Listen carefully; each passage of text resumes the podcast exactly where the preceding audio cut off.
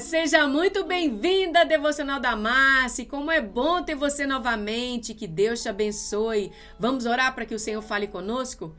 Querido Deus e Pai, Paizinho, muito obrigado por esse dia. Obrigado, Senhor Jesus. E querido Espírito Santo, venha falar conosco. Estamos desejosos pelo teu toque. Somos agradecidos, ó Pai, por ela escritura sagrada que nos leva à verdade, do qual tem poder de nos libertar. Mas diante dessa verdade, nós queremos nos submeter, sujeitar às suas instruções.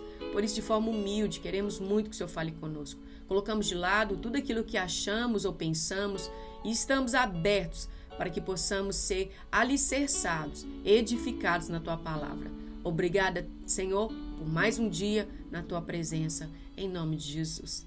Amém, queridos. O nosso texto basta aqui em Eclesiastes, capítulo 7, versículo 29. Eis que encontrei apenas isso como uma razão. Deus fez o homem justo e incorrupto, mas eles, homens e mulheres, têm buscado muitos artifícios para o mal. O nosso tema da devocional de hoje é soluções simples. Queridos, o que o jardim do Éden nos diz sobre os planos de Deus?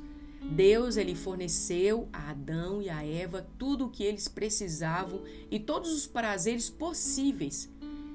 Eles só precisavam obedecer a Deus. Mas o que, que eles fizeram? O que, que houve? Eles foram forçados, eles foram tentados a rejeitar as suas instruções.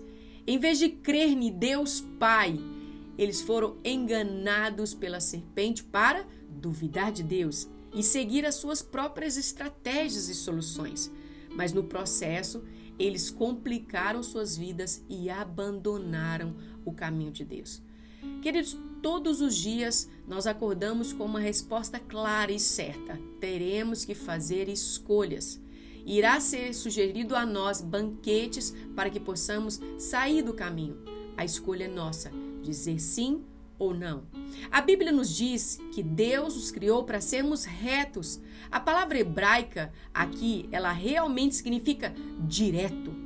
Ele nos projetou para obedecer e confiar nele, para manter uma vida simples e poderosa ao seu lado.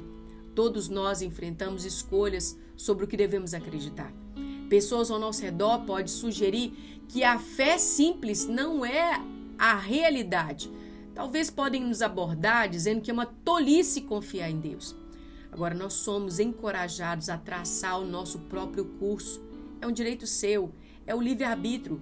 Podemos até mesmo acreditar no que é impossível ser acontecido e realizar-se em nossa vida quando nós amamos a Deus e aceitamos o plano dele para nós.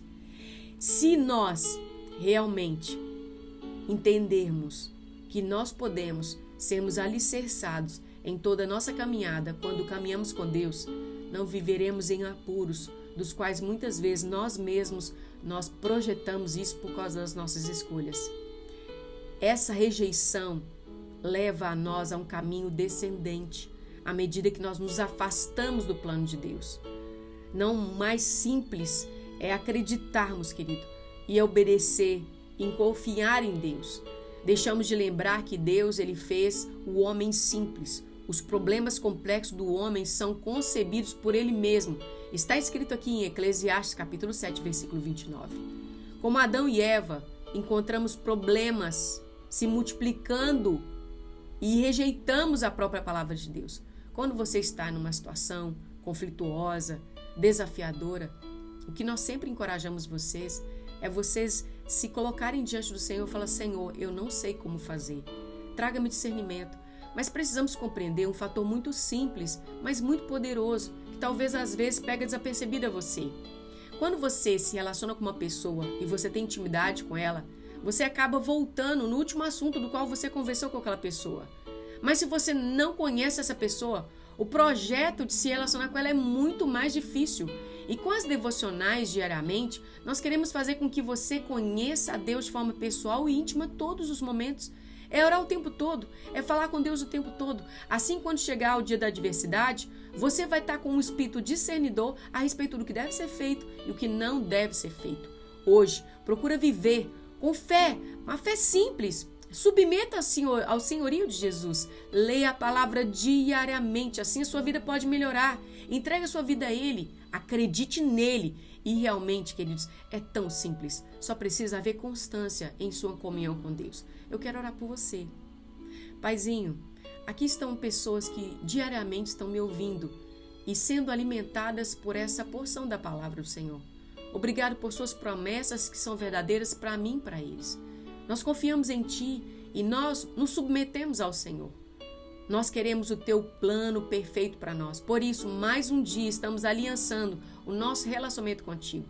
Faça com que a minha vida e a vida dos teus filhos seja um desejo contínuo de se relacionar contigo.